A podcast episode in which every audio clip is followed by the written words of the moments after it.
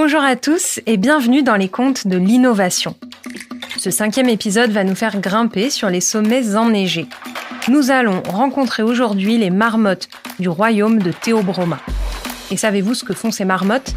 Eh bien bien sûr, elles mettent le chocolat dans un papier bien célèbre. Pourtant, c'est un processus moins simple qu'il n'y paraît. Dans ce nouveau chapitre de l'innovation, nous prenons de la hauteur avec François Hoth. C'est le moment d'enfiler vos moufles. Vous écoutez les contes de l'innovation, le podcast frais, ces deux saisons, et innovant proposé par Myriagone Conseil. Aujourd'hui, nous accueillons François Hoth, manager innovation dans la branche marketing et services de Total Energy. Il va venir nous faire découvrir l'innovation sous un autre angle, celui de la faune des montagnes. Un environnement peu connu, on pourrait dire peu commun aussi, et qui pourtant a beaucoup à nous apprendre. Alors bonjour François. Bonjour. Quel plaisir de t'accueillir au micro de Myriagone Conseil aujourd'hui. Alors je vais commencer par te présenter avant euh, d'attaquer dans le vif du sujet. Donc après avoir occupé une dizaine de postes dans des activités B2B chez Total Energy, tu es manager innovation et cela depuis 2017. Ton implication au service de l'innovation collaborative va bien au-delà de tes fonctions chez Total Energy puisque tu as aussi été en charge pendant plusieurs années et jusqu'à très récemment de l'animation de la commission AFNOR consacrée au management de l'innovation. Et d'ailleurs, pour tout vous dire, à vous qui nous écoutez, c'est comme cela que François a euh, rencontré Myriagone ou que Myriagone a rencontré François à travers euh, Ophélie, sa présidente, qui est aussi membre de cette commission. En parallèle de tes activités, tu partages tes expériences sur le terrain en matière d'innovation dans une multitude d'activités, le commerce, la logistique, l'organisation, le partenariat. Et tu définis l'ADN de ton management de la façon suivante. De la communication sous toutes ses formes, le progrès permanent et bien sûr l'innovation. Et on peut également te retrouver parmi les contributeurs du livre de Carole Stromboni, Innover en pratique, paru en 2019 aux éditions Erol. Et la pratique de l'innovation, c'est exactement notre sujet du jour. François, tu vas nous raconter l'histoire d'un royaume où règne une faune en proie à des difficultés d'organisation. Nous t'écoutons.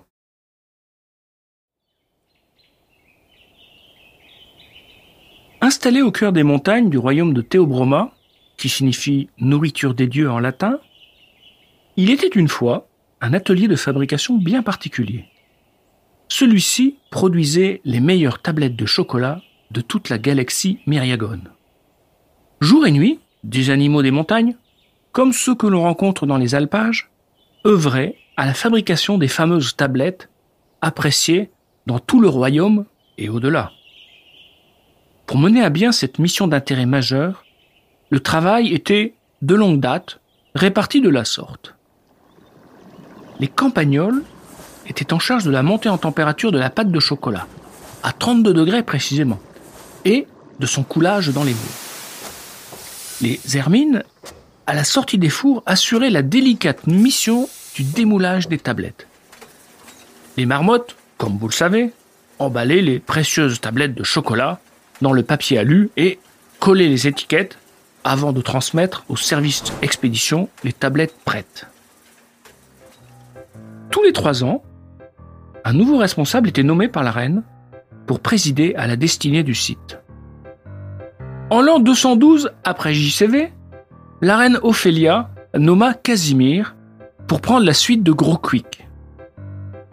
Bien que l'expertise de Casimir soit plutôt dans le gloubi-boulga, la souveraine lui avait confié cette responsabilité car elle était convaincue de l'intérêt de faire appel à un œil neuf. En effet, depuis quelque temps, la cour du royaume euh, bruissait de rumeurs relatives à des tensions internes qui risquaient de mettre en péril cette ressource vitale, puisqu'elle impactait directement le moral de toute la population. À peine en poste, Casimir constata que les craintes royales étaient bien fondées. Le processus de fabrication, bien que rodé, accusait souvent du retard.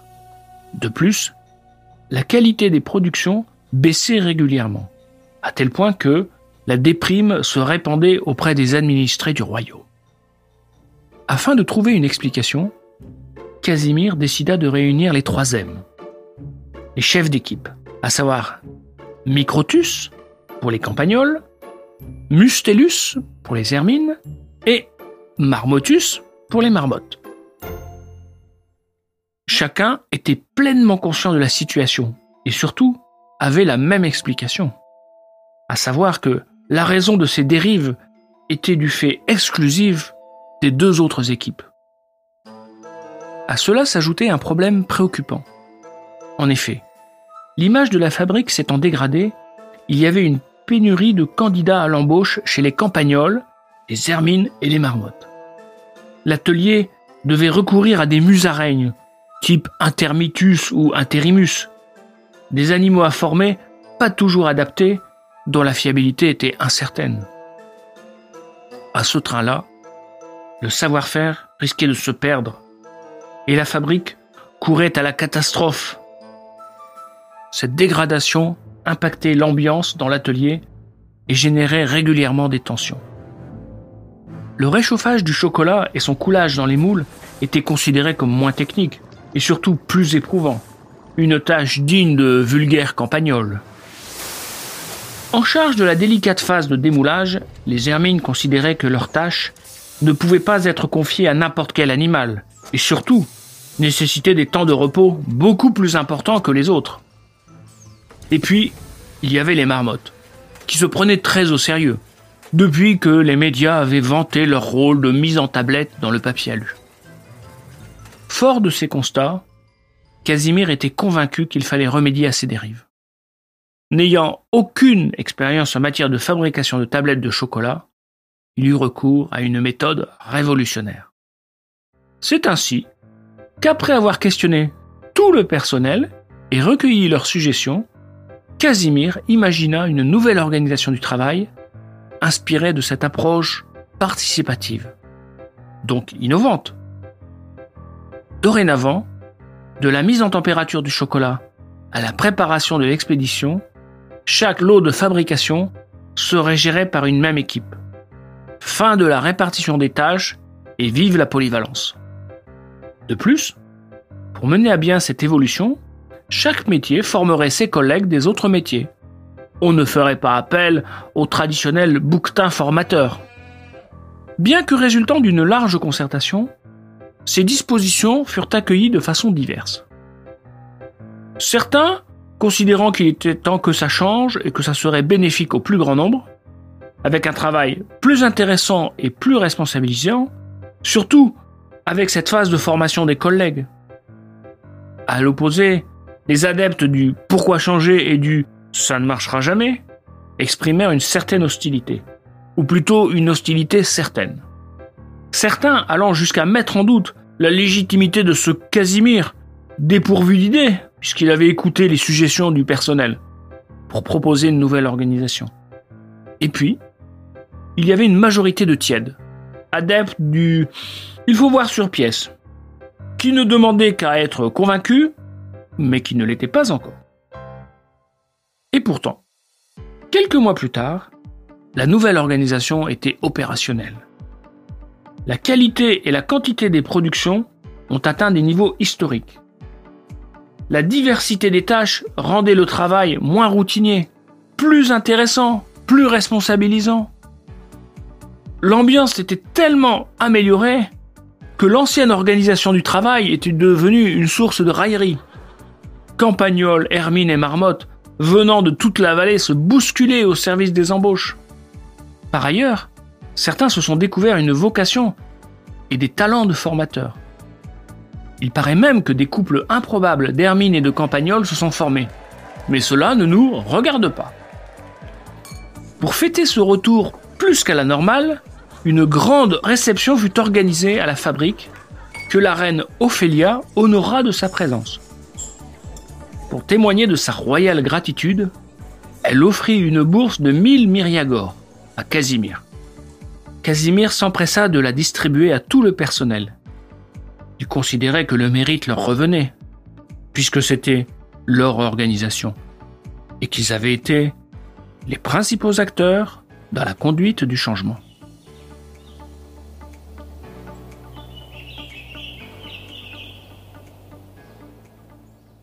Merci beaucoup François de nous avoir fait découvrir ces animaux des alpages et surtout leur merveilleuse production chocolatée. Pour que chaque auditeur puisse bien comprendre ton compte, j'aimerais, comme il est de coutume, te poser quelques questions. Donc pour commencer, est-ce que tu peux nous expliquer en quelques mots quelle est la morale de cette histoire? La grande morale de cette histoire, c'est de dire que finalement l'innovation, ce n'est pas que de la technologie, ce n'est pas que des nouveaux produits, ce n'est pas que des solutions digitales, comme on l'entend bien souvent dans les entreprises. L'innovation, elle peut aussi se situer dans de l'organisation, dans des process et encore plus dans du management. Dans le cas présent, il s'agit juste du sortir du schéma traditionnel du management. C'est d'une certaine façon une dose de out of the box. Dans le cas présent, il a juste s'agit de mobiliser autour d'un objectif commun en impliquant toutes les personnes concernées, en les questionnant, en leur demandant leur avis, afin qu'elles soient force de proposition. C'est quelque chose que l'on retrouve dans la fameuse UX appelée User Experience ou expérience utilisateur. Et la dose d'intelligence collective a permis d'aboutir à une nouvelle organisation du travail qui a suscité une adhésion massive très rapidement. Et cette adhésion euh, massive dont tu parles, elle est finalement permise par la méthode révolutionnaire, hein, je cite le compte, euh, qui est mise en place par Casimir. Alors, est-ce que tu peux nous dire concrètement quelle est cette méthode révolutionnaire? Dans tous les contes, les mots sont parfois un peu exagérés. Le révolutionnaire, il est plutôt dans le fait d'avoir construit une aventure collective autour d'une sorte de pari de nous sommes convaincus que nous allons ensemble nous améliorer. Et c'est cet élément-là qui a été un élément clé, et c'est ce que j'appellerais un travail d'écriture partagée de la partition, alors qu'habituellement on a tendance à faire confiance au chef qui est là pour chefer, qui est là pour décider, qui est là pour proposer. Et cette approche qui m'est très chère à titre personnel, j'ai eu l'occasion de, l'appliquer euh, au cours des 20 dernières années parce que c'était un véritable moyen d'engager des équipes, y compris des personnes qui n'étaient pas habituées à ce qu'on leur euh, demande leur avis. En résumé, l'innovation devient une sorte de levier de management extraordinaire parce qu'il permet de faire bouger de faire progresser et surtout d'amplifier la puissance de feu d'une équipe. Donc on voit bien qu'il y a une diversité dans les réactions qui suivent la réorganisation. Ce que j'aimerais savoir, c'est est-ce que c'est une situation d'une part à laquelle tu as été confronté, et puis d'autre part, comment finalement tu as pu euh, le surmonter? Dans le cas présent, face à cette hétérogénéité des réactions, qui était liée véritablement à la nature humaine et donc à la perception de chacun concernant son rôle dans l'organisation et ses attentes ou ses hostilités au changement, il a s'agi de mettre en avant une vision partagée sur les bénéfices attendus de cette nouvelle organisation. Pour avancer, nous avons misé sur deux choses, la communication et sur l'honnêteté. La communication, celle qui permet de fonctionner de façon transparente, et de donner des explications qui répondent aux attentes collectives, mais aussi qui répondent aux interrogations individuelles, et de l'honnêteté en ne survendant pas un rêve qui ne serait pas réaliste. Par la suite, nous avons fait appel, plutôt nous nous sommes appuyés sur ce que nous pourrions appeler les ambassadeurs, c'est-à-dire les personnes qui voyaient de façon positive cette évolution d'organisation. Ces personnes-là ont porté le projet ont été à la fois des relais d'information vers l'équipe de managers, mais aussi des relais d'information auprès de leurs collègues. En final, avec un peu d'écoute, une bonne dose de communication et un peu de rêve, on finit toujours par y arriver. La dernière question que j'aimerais te poser est un petit peu plus personnelle, mais elle est traditionnelle dans le podcast des contes de l'innovation. Peux-tu nous dire quel est le personnage imaginaire qui t'inspire le plus? Shrek. Ce héros ne m'inspire pas, mais c'est un personnage dans lequel je peux me reconnaître. Parce qu'il ne s'appuie pas sur son apparence, ses compétences pour faire bouger les choses, mais plutôt sur sa capacité à aller vers les gens sans préjugés. Je pense qu'on aurait difficilement pu euh, mieux clôturer ce podcast euh, que sur cette phrase Encore merci François pour cette ascension en milieu alpin. Et puis vous qui nous écoutez, vous l'aurez compris, il y a trois points que l'on peut retenir du conte que l'on a entendu aujourd'hui. Le premier point, c'est que la concertation est la base de l'acceptation et donc de l'appropriation. Le second, c'est qu'une organisation qui est fondée sur la collaboration, sur l'intelligence collective, augmente la performance. Et puis pour terminer, rappelons-nous que l'innovation est un formidable levier que tous les managers peuvent adopter. Vous venez d'écouter l'histoire de Casimir au pays du chocolat par François Haute, manager innovation. À très bientôt François. À très bientôt. Et nous, on se retrouve pour le prochain épisode du podcast des contes de l'innovation.